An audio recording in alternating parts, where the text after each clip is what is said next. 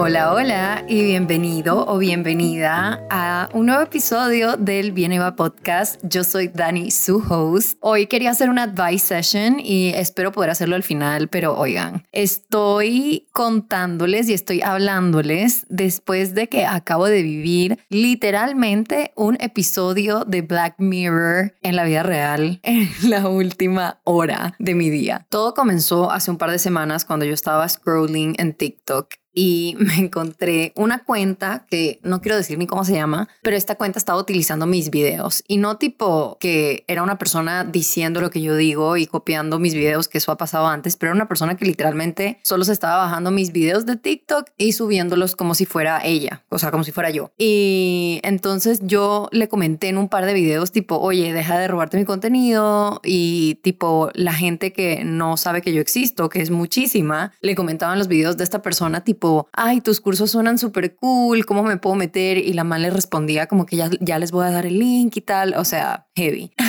Pero bueno, realmente no tan heavy hasta ese punto, pero yo le comencé a dejar comentarios como, oye, este es mi content, deja de robártelo, ni sé qué, y me bloqueó. Terminé siendo completamente bloqueada y medio que me olvidé del tema. De ahí me comenzaron a mandar muchos de ustedes screenshots de esta cuenta a mi Instagram y me decían como que Dani, alguien se está haciendo pasar por ti y está diciendo que es tu cuenta de respaldo. Y ahí yo sí dije como que, hmm, entonces le digo a Kim, que es eh, la persona que trabaja conmigo súper cercanamente, y le dije, Kim, métete a este perfil y ve realmente qué está diciendo esta persona. Y había mucha gente que le comentaba como que, oye, este no es tu contenido, este es el contenido de Dani, pero ya había ganado tracción la cuenta, tipo, ya tenía como mil seguidores en TikTok, lo cual a mí me parece bastante. Y Kim me mandaba screenshots de que esta persona contestaba como que, claro que sí soy yo, honey, pero es mi cuenta de respaldo. O sea, descaro, descaro total. Convenció a todo el mundo que esa cuenta era mi cuenta de respaldo. Y cada vez estaba ganando más seguidores, cada vez más de ustedes me estaban mandando por DM en Instagram, tipo, esta persona se está robando tu contenido y se está haciendo pasar por ti, al punto que me comenzaron a comentar en mi TikTok, tipo, oye, Dani, esta cuenta es tu cuenta de respaldo y como que tagueaban a la cuenta. Pero yo ya estaba completamente bloqueada de esa cuenta, entonces yo no podía ver nada de lo que subía, no podía ver el perfil, no podía ver los videos, no podía ver nada. Entonces yo dije, ok,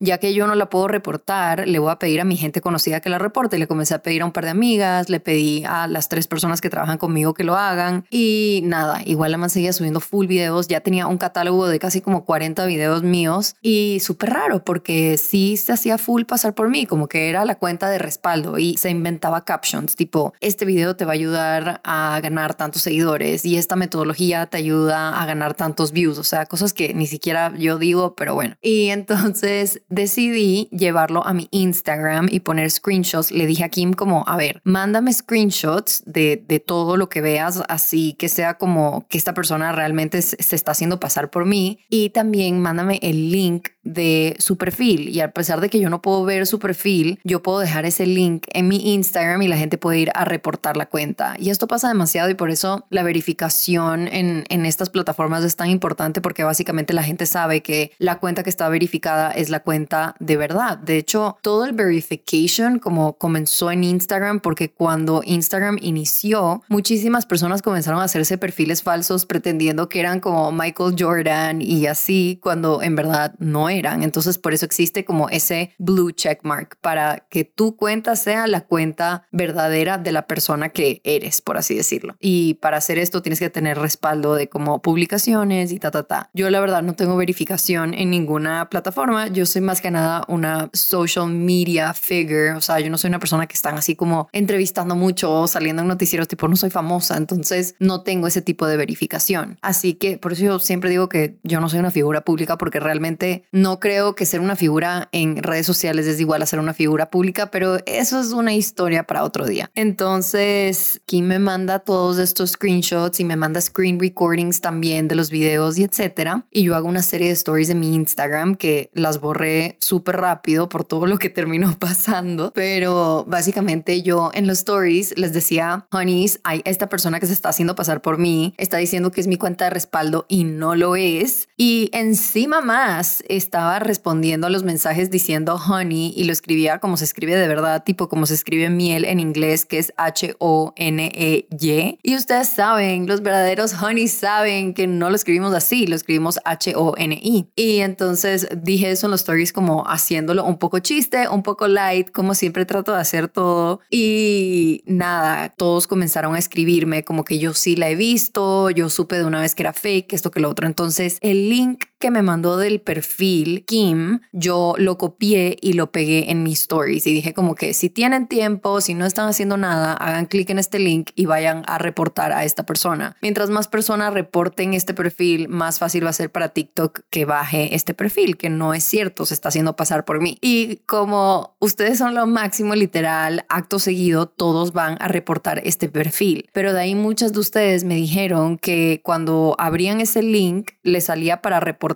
y ustedes hacían todo el proceso de reportar y de la nada les salía que me habían reportado a mí, a mi perfil de Dani G. Schultz y no al perfil de esta persona falsa. ¿Qué pasó? Que me bloquearon mi cuenta de TikTok, ok. Imagínense que todo esto está pasando simultáneamente, como que Kim me está mandando estas cosas, yo estoy subiendo estos stories, muchísimos, muchísimos, muchísimos de ustedes me están escribiendo por DM como que para chismear, porque es la chisma, por así decirlo. Y de la nada hay otra ola de ustedes escribiéndome, diciéndome, Dani, ese, ese link está haciendo que te reportemos a ti. Y de la nada tengo mensajes de TikTok y notificaciones de TikTok diciéndome que mi cuenta está deshabilitada. Todo esto estaba pasando simultáneamente. Y yo como, oh my God, borro el story que tiene el link y digo, oigan, abort mission, aborten la misión. Estamos reportando mi perfil sin querer. Ya me bloquearon en TikTok. No sigan este link que les di y hasta borré como el story que tenía el link y les dije, busquen a tal usuario en TikTok y vayan a reportarlo desde ahí. Mientras todo esto estaba pasando, alguien me manda un contacto de una persona que trabaja en TikTok, ¿ok?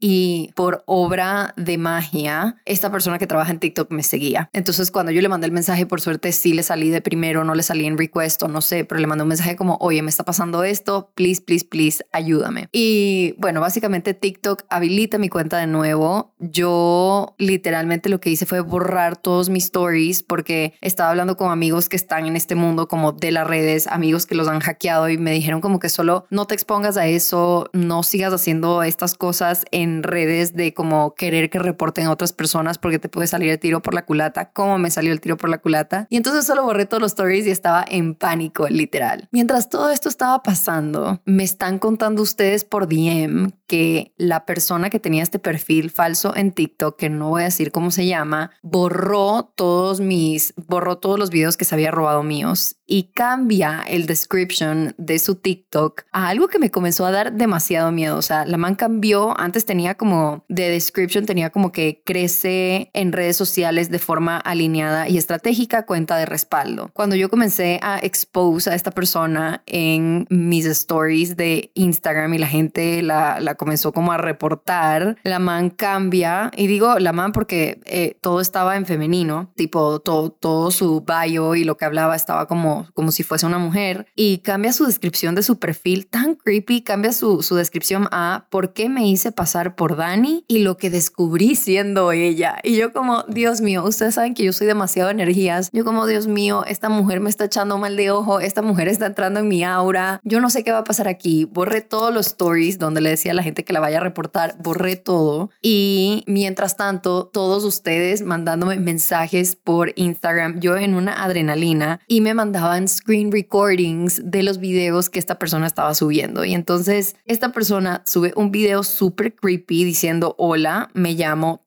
y dijo su nombre. Puso, quizás no soy tan cool como Dani, pero quería que muchas mujeres me siguieran. Y en el description de este video de TikTok, ella ponía como que quién soy y por qué me robé el contenido de Dani G. Schultz. Y entonces decía, hace mucho que me esmeraba haciendo contenido y no conseguía que mujeres me siguieran. Aclaro que no tengo nada en contra de Dani, al contrario, la admiro, pero aunque había tomado su curso, no lograba tener el mismo alcance en interacción que ella. Así que decidí cuestionarme, ¿qué haría ella si estuviera comenzando desde cero en una cuenta. Rápidamente las personas me seguirían, qué tipo de contenido le funciona más. Decidí ponerme en su papel. Y todo esto era un video donde salía su cara y ella ponía su nombre. Entonces de una yo llamo a Kim, que tiene toda nuestra base de datos de todos los clientes que hemos tenido a través de los dos años que nuestra compañía estaba a flote, y le dije, revisa nuestra base de datos, ¿quién tiene este nombre? Revisó la base de datos, había como 20 personas con el mismo nombre porque ella solo puso su primer nombre y Kim comenzó a chequear todos los perfiles y esta persona no existe. O sea,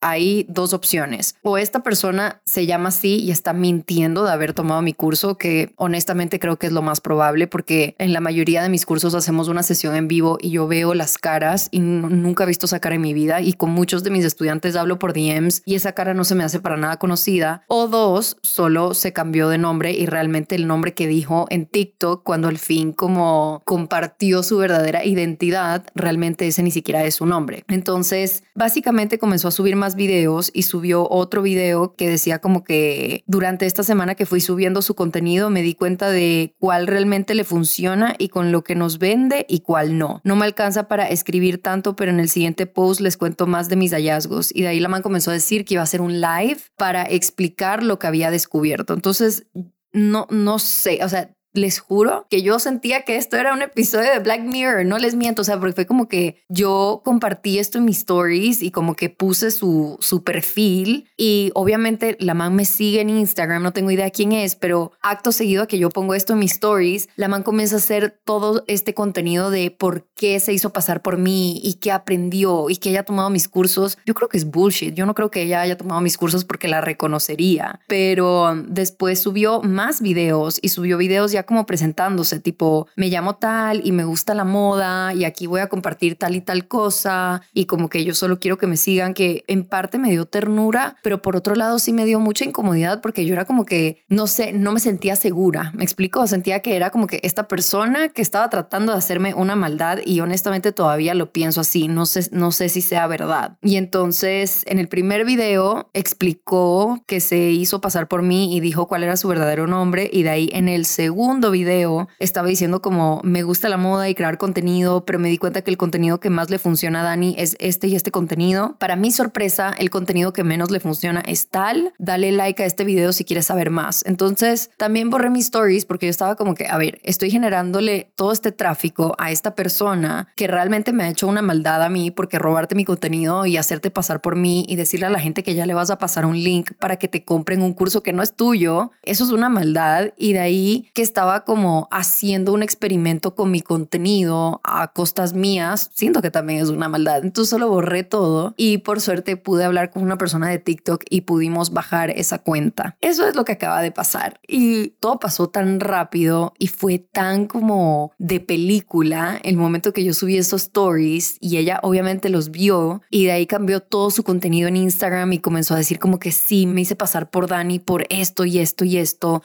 y les voy a demostrar lo que le funciona y lo que no le funciona. Solo me pareció tan raro y como les digo, me sentí tan desprotegida que borré todo y dije, no voy a hablar de este tema más en stories porque no sé, Mercurio está en retrogrado, ya me bloquearon mi cuenta de, de TikTok, que después ya la pudimos recuperar, gracias a Dios, pero dije, no voy a traerle más atención a este tema en Instagram porque no me siento segura, aquí en el podcast es otra cosa. Así que esa es la chisma, honeys. Yo no puedo creer que esto acaba de pasar. Creo que son cosas a las que de cierta manera siempre le he tenido miedo y resistencia, como que esto de crecer en redes sociales y que más gente te conozca, obviamente te expone a muchas más cosas que no estarías expuesto si no estuvieras en las redes sociales. Entonces son como estos pequeños recordatorios de que las redes sociales son maravillosas y las redes sociales te amplifican tus sueños y puedes encontrar a gente increíble y 99% del tiempo he encontrado a gente increíble y he recibido mensajes increíbles, pero de ahí hay estas otras personas que no sé por lo que están pasando con su vida y quiero tener compasión y quiero tener empatía porque puede que la estén pasando muy difícil, pero que hacen este tipo de cosas que sí me hacen sentir como en peligro, desprotegida y como con mi guard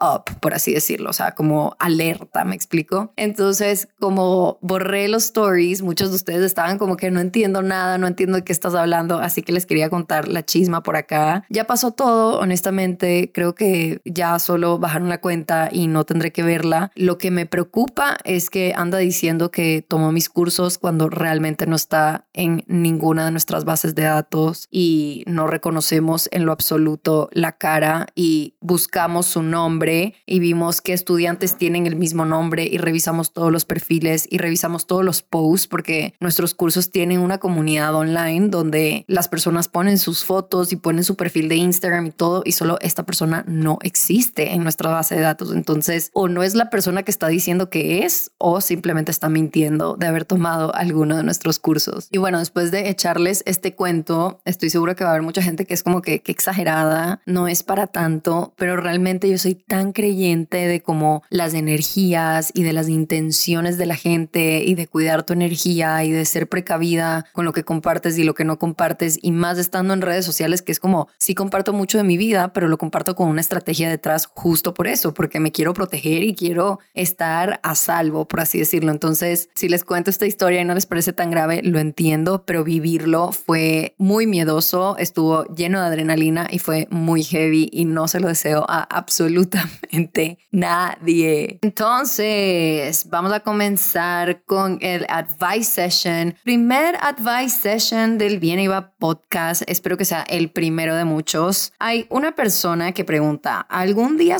superaré a mi ex? No encontraré a alguien como él. Honey, es algo bueno que no encuentres a alguien como él. Eso es muy, muy, muy positivo, porque realmente si una relación ya la trataste y no funcionó y esa relación se acabó, sea porque simplemente las cosas no resultaron, o sea porque esa persona te dejó, si esa persona te dejó, definitivamente no quieres encontrar a alguien como él. Si hay una persona que está dispuesto a perderte, si hay una persona que está a dejarte ir, créeme que esa persona no es el amor de tu vida. El amor de tu vida se muere por estar contigo. El amor de tu vida no se puede imaginar su vida sin ti. Entonces, cuando estamos pensando en esta persona que extrañamos tanto, muchas veces estamos idealizando a esa persona, estamos aferrados y aferradas a la idea de esa persona. Entonces, no es necesariamente tanto la persona ni, ni lo que traían a nuestra vida, sino la idea que nos hicimos nosotros de esta persona. Y siento que eso nos pasa un montón a las mujeres, como conocemos a un hombre y nos gusta bastante y hace un par de cositas lindas, porque admitámoslo, eh, la barra está bien baja para los hombres a veces y hace un par de cositas lindas y uno ya piensa que es la cosa más espectacular del mundo, el hombre más espectacular del mundo, cuando realmente está haciendo the bare minimum. Yo siempre digo como ser nice y ser bueno es literalmente lo mínimo que puedes hacer. No te puedes enamorar de un hombre o de una mujer solo porque, ay, son tan buenos. Eso no es suficiente. ¿Qué está trayendo tu vida? ¿Qué cosas te está enseñando? Está tratando de ser una mejor persona día a día. Te valora, te admira, quiere pasar tiempo contigo. El hecho de que sea nice y que sea buena gente y que sea chévere pasar tiempo con él, no tiene nada que ver con si va a ser una buena pareja o no. Entonces, si crees que no vas a superar a tu ex nunca, libérate de ese pensamiento porque realmente estas cosas toman tiempo. Muchas veces me llegan mensajes de chicas como que cortas hace seis meses y todavía no supero a mi ex. A ver, seis meses, cuando lo ponemos en un plano de vida, seis meses no es nada. Hay relaciones que puedes tardarte seis meses, un año, dos años. Hay otras relaciones que te puedes tardar tres días, honestamente. Y creo que es lindo dentro de todo saber y sentir que todavía no superas a esta persona porque puedes estar seguro de que esta persona significó bastante para ti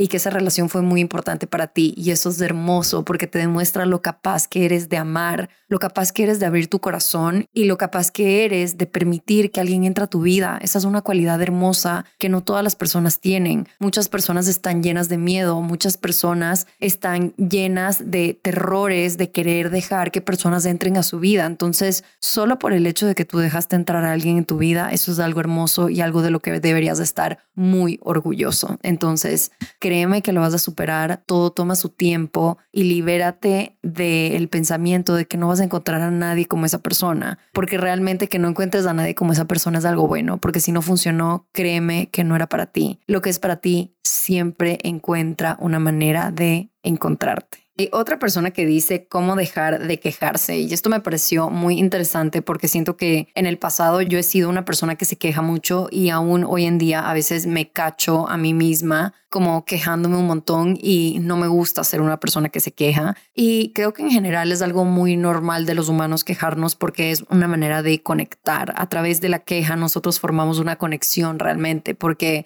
misery loves company. Es decir, cuando las personas están quejando, cuando las personas están tristes, cuando las personas están enojadas, uno quiere que otras personas se sientan así para así sentirse validado y acompañado. Entonces, creo que lo primero es reconocer que te estás quejando mucho, que tú ya tienes ese paso, porque si no, no estarías pidiendo ese consejo. Creo que el hecho de que estás en la conciencia suficiente de saber que te estás quejando mucho ya es algo muy positivo. Y algo que me ayuda a mí a dejar de quejarme tanto y tener esto muy presente es practicar gratitud. Y yo sé que puede sonar como algo muy simple, yo puede que suene como algo muy como que, ay, todo el mundo habla de lo mismo, del journaling y la gratitud, pero realmente cuando estás haciendo journaling en la mañana, agradecer por cosas muy pequeñas te hace darte cuenta de realmente la suerte que tienes. Entonces, agradecer de que hoy pudiste dormir en una cama y dormir en un lugar donde estás segura y no tienes miedo de que te pase nada. El hecho de que esta mañana te pudiste levantar y te con agua calentita y tenías una toalla esperándote para secarte. El hecho de que puedes ir a una cocina y tienes opciones para comer lo que tú quieras. O sea, creo que estar en constante gratitud de las cosas muy pequeñas de la vida te demuestra que esas cosas de las que te estás quejando realmente no son tan importantes porque todas tus necesidades básicas ya están cubiertas y que el hecho de que estás pudiendo quejarte de ciertas cosas es un lujo porque hay personas que ni siquiera tienen tiempo ni el lujo de quejarse de las cosas que tú te estás quejando. Entonces, para mí, practicar gratitud ha sido demasiado importante porque me ayuda a regresar al presente y me ayuda a poner las cosas en perspectiva, como, ah, no tengo mucho de qué quejarme porque realmente mi vida es maravillosa y realmente soy muy suertuda. Por otro lado, creo que es importante darte permiso de quejarte de vez en cuando, no solo porque otras personas tengan las cosas más difíciles que tú o no solo porque tengas tus necesidades básicas cubiertas significa que no tienes derecho a quejarte. Eso es mentira, pero solo cuando te estés quejando, trata de estar en conciencia de hacerlo por un tiempo limitado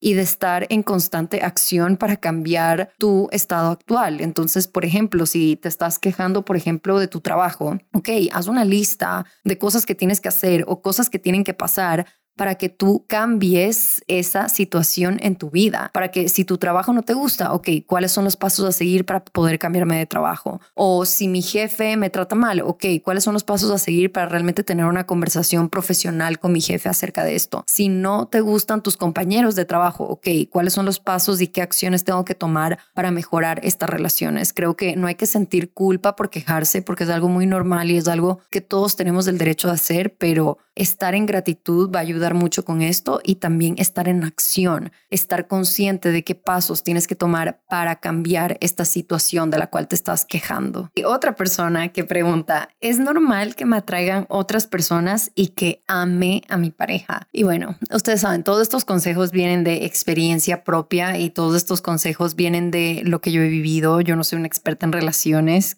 créanme.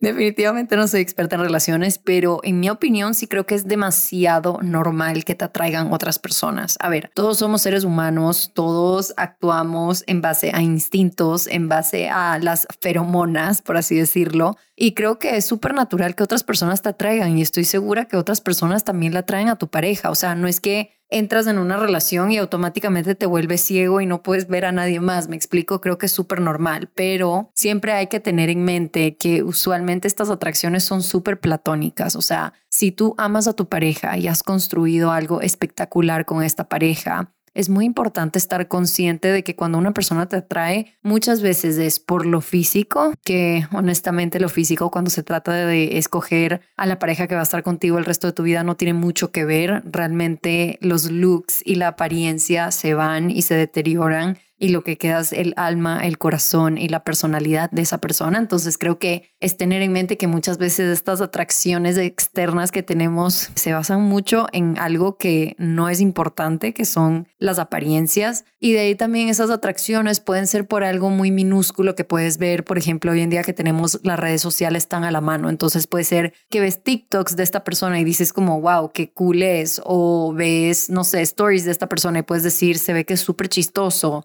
O ves las fotos que sube y es como, wow, me encanta su vida. Realmente nunca sabemos a profundidad cómo es una persona y nunca conoces a una persona hasta que estás con esa persona. De hecho, hay esta frase que nos dijo la mamá de una amiga que es nunca realmente conoces a tu pareja hasta que te divorcias. Que digo, eso nos dijo a un grupo de amigas divorciadas, así que no sé qué tanto aplica, pero sí me hizo pensar mucho como, wow, es verdad, nunca conoces a una persona lo suficiente hasta que estás en una relación con esa persona y sabes cómo reaccionan ante los problemas, sabes cómo te tratan en su momento más oscuro y en el momento que están más molestos contigo, sabes cómo reaccionan ante situaciones difíciles de la vida, si es una persona que puede sostener conversaciones importantes o no puede sostener conversaciones importantes. Entonces, creo que es un ejercicio y creo que primero tienes que dejar de sentirte culpable que te atraigan otras personas, como es lo más normal, pero sí es un ejercicio de desmenuzar esta atracción y ver de dónde viene, preguntarte si realmente vale la pena poner en riesgo tu relación por una atracción tan superficial. Estoy segura que la respuesta va a ser no.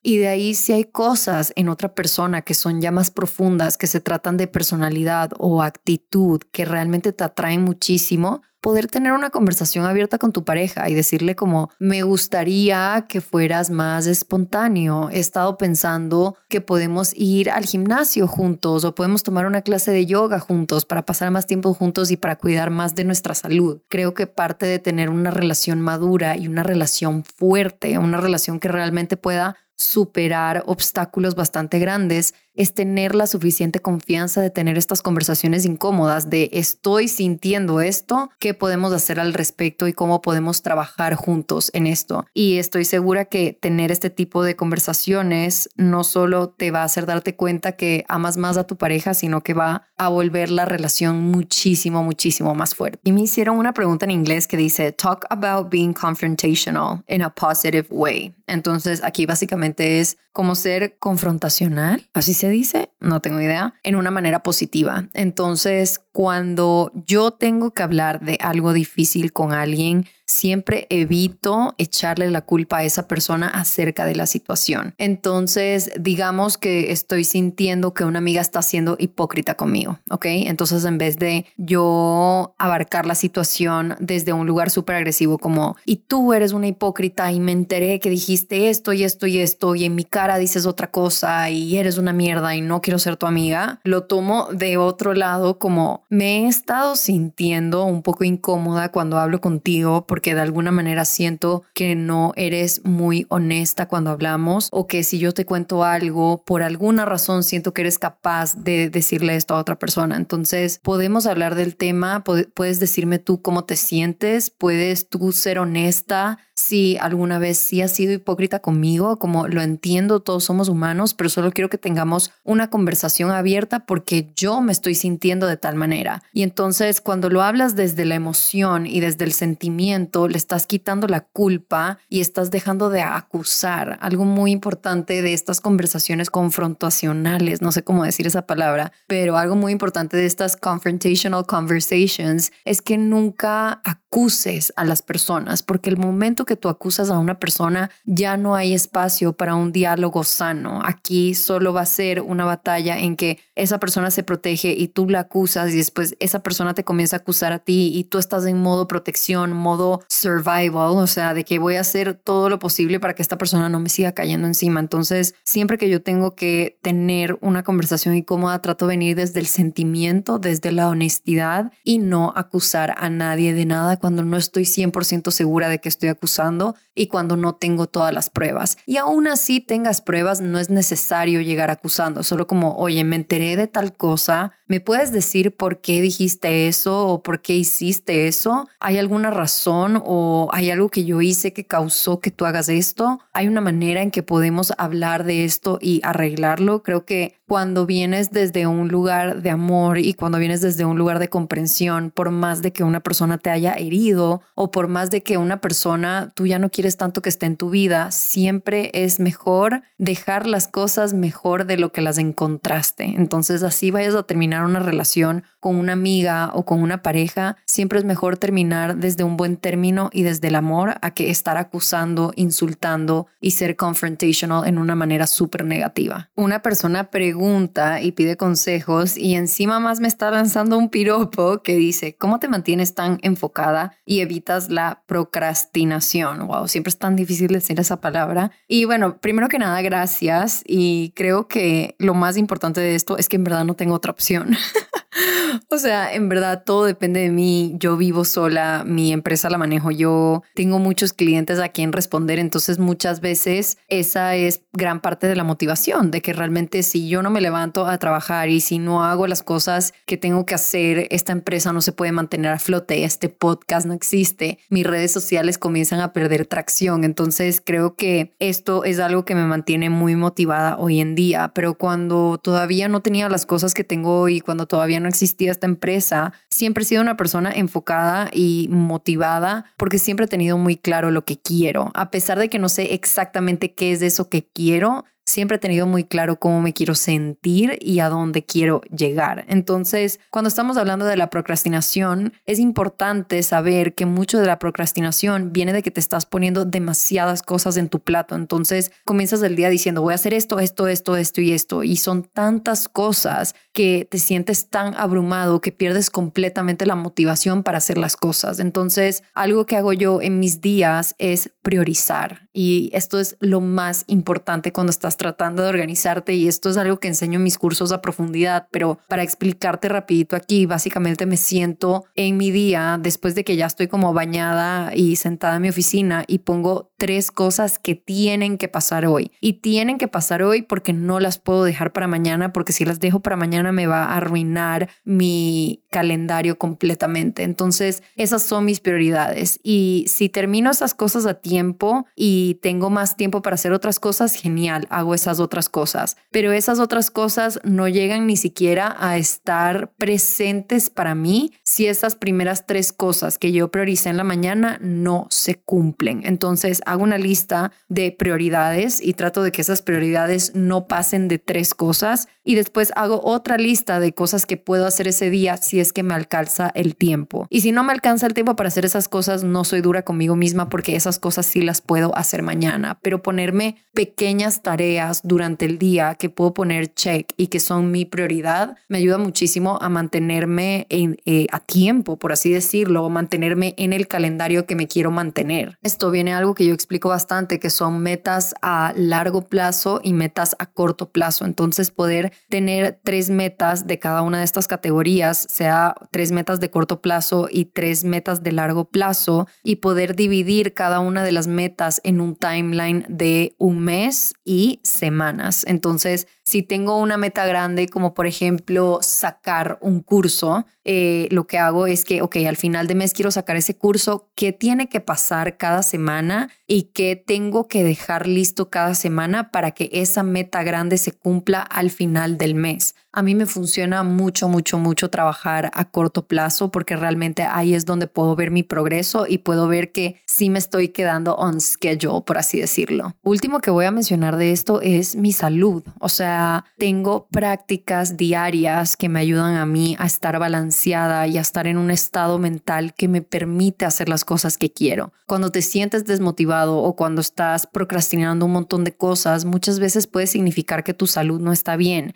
Y yo no soy doctora, pero si estás durmiendo mal, si estás comiendo mal, si no estás haciendo ningún tipo de actividad física, si te trasnochas hasta la una de la mañana viendo TikTok y te levantas el día siguiente a las 10 y todo tu horario se convierte en un desastre, entonces, ¿de dónde vas a sacar la motivación y de dónde vas a tener la energía para hacer todas estas cosas maravillosas que quieres hacer? Entonces, para mí, entre esas prioridades siempre está mi salud y mantenerme en constante em, integridad conmigo misma sobre las cosas que voy a hacer. Entonces, para mí es súper importante dormir al menos ocho horas horas en la noche. Para mí es súper importante nutrirme de alimentos que yo sé que me hacen sentir bien y yo sé que cuando me como ese plato de comida no es que termino muerta y quiero echarme en el sofá a ver tele, sino que me siento con energía para sentarme a grabar este podcast o para sentarme a dar una clase de dos horas donde estoy hablando dos horas sin parar. Entonces, la salud creo que es un pilar fundamental en llegar a esas metas que quieres cumplir y en mantenerte motivado porque la energía es todo. Y sí, hay días que te vas a sentir con poca energía, pero definitivamente creo que tus hábitos te van a dar muchas pistas de si realmente estás llegando a la energía correcta o no.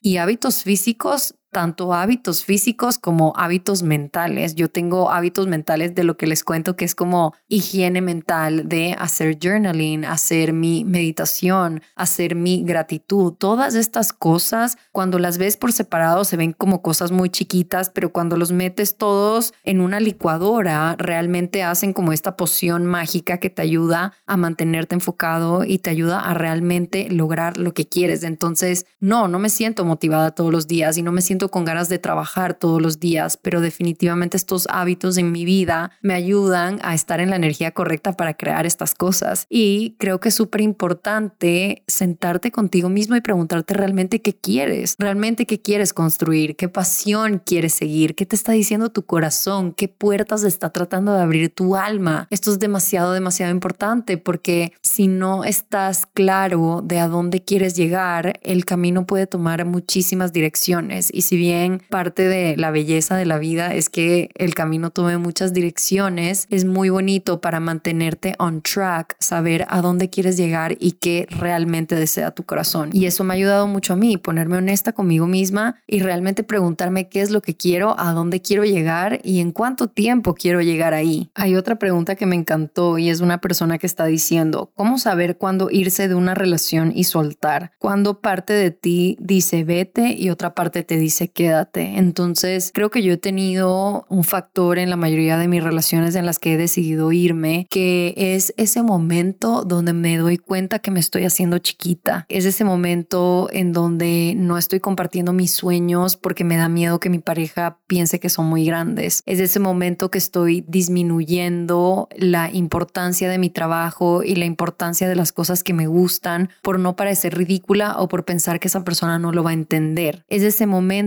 que me hago chiquita, que estoy poniendo las prioridades de la otra persona encima de las mías. Es decir, me voy a quedar en este lugar para no incomodar a mi pareja o no le voy a decir a mi pareja que quiero hacer tal cosa para que no se intimide. Entonces, creo que para mí la señal fundamental siempre ha sido, te estás haciendo chiquita y no te estás dejando volar. Y muchas veces no es ni siquiera esa persona que no te está dejando volar, eres tú mismo por no tomar una decisión. No tomar una decisión es tomar una decisión. O sea, quedarte en ese lugar, en la misma situación en la que estás, es tomar una decisión. Entonces, si en esta relación no estás seguro si quieres estar ahí, creo que tienes que preguntarte cómo se ve mi vida en 10 a 15 años si yo me quedo en esta relación. Voy a lograr las cosas que quiero lograr, me voy a convertir en esa persona que realmente me quiero convertir, voy a vivir esas experiencias que tanto sueño y que sé que tanto me van a llenar de vida o no, o me voy a quedar en este mismo lugar. Y creo que sobre estas cosas, el hecho de que te estés haciendo esta pregunta de cuándo sé si ya es momento de irme o no, es una señal que es un momento de irte. Porque si bien las relaciones no son perfectas y si bien muchas veces vas a dudar de tu relación, creo que el hecho de querer quedarte siempre debería estar muy claro y el hecho de querer trabajar en la relación y querer trabajar con tu pareja siempre debería estar muy claro. A pesar de que no sabes cuál va a ser el resultado, a pesar de que no sabes cómo vas a llegar ahí, creo que algo muy importante para tener una relación llena de vida y una relación expansiva es estar segura de que quieres estar en ese lugar. Entonces, si ya te estás haciendo estas preguntas y si ya estás sembrando estas dudas, probablemente es hora de preguntarte como, ¿por qué estoy teniendo estas dudas? Es normal que esté teniendo estas dudas. Y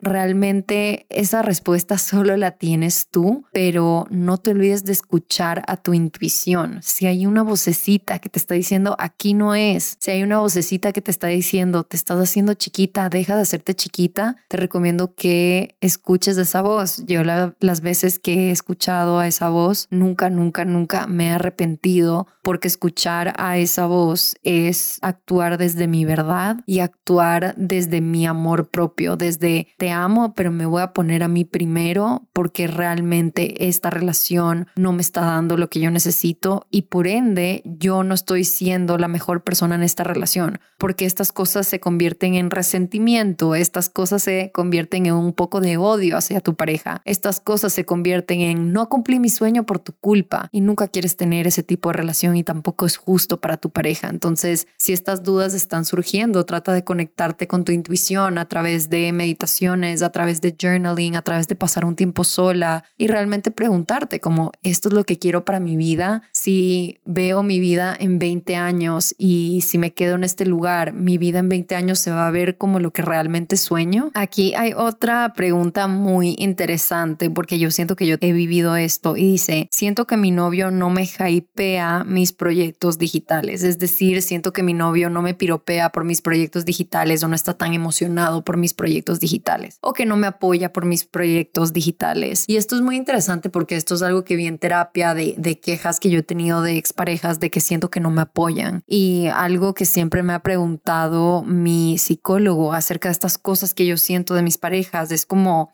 de mis exparejas es como esto que tú estás pidiendo de tu pareja, tú mismo te lo estás dando. Entonces, muchas veces cuando sentimos poco apoyo o cuando nos sentimos de cierta manera apagados, es muy fácil culpar a tu pareja de absolutamente todo lo malo que te pasa, ¿no? Porque es la persona que está al lado, es la persona con la que más pasas tiempo, es la persona que sabe más de ti. Pero creo que sí hay que hacerse una autoexaminación y hay que ponerse muy honesto consigo mismo de decir, a ver, yo me estoy dando el apoyo que yo quiero, yo estoy apostando realmente por esto, por este proyecto digital que estoy tratando de crear.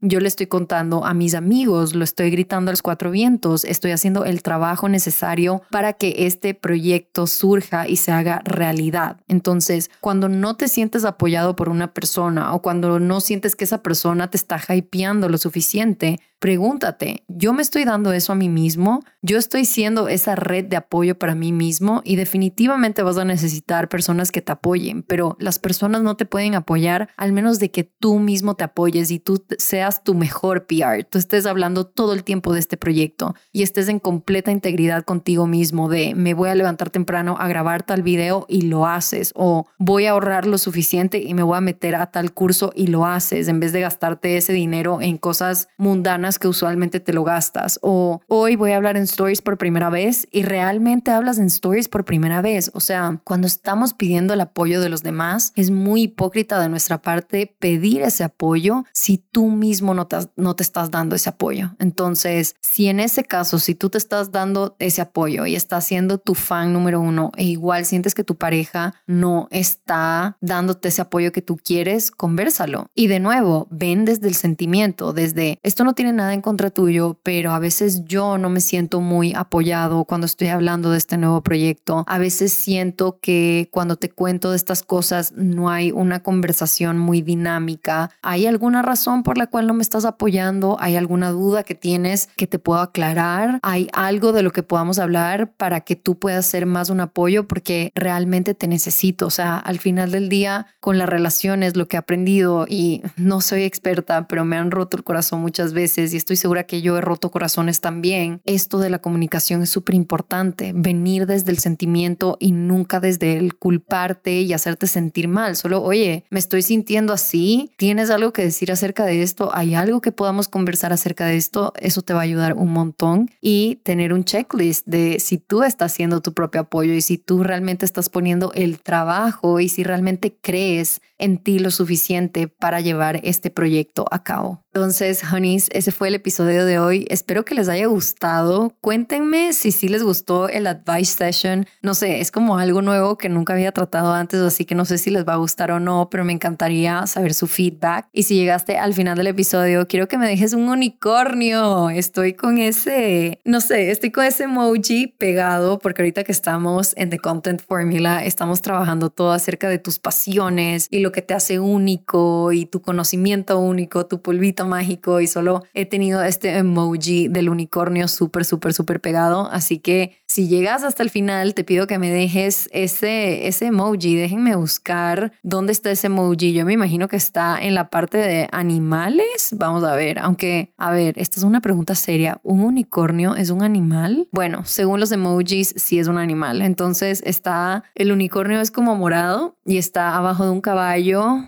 a la derecha de un búho. Qué lindo el búho. Wow, la próxima escogemos un búho. Y está a la izquierda de un snail, de un ¿cómo se dice? Es un caracol. Así que espero sus unicornios, honeys. Vemos la próxima semana, mismo canal, mismo horario, misma Dani. Los quiero demasiado y muchísimas gracias por dejar tantas preguntas en el advice session. No, no me lo esperaba. Los amo. Bye.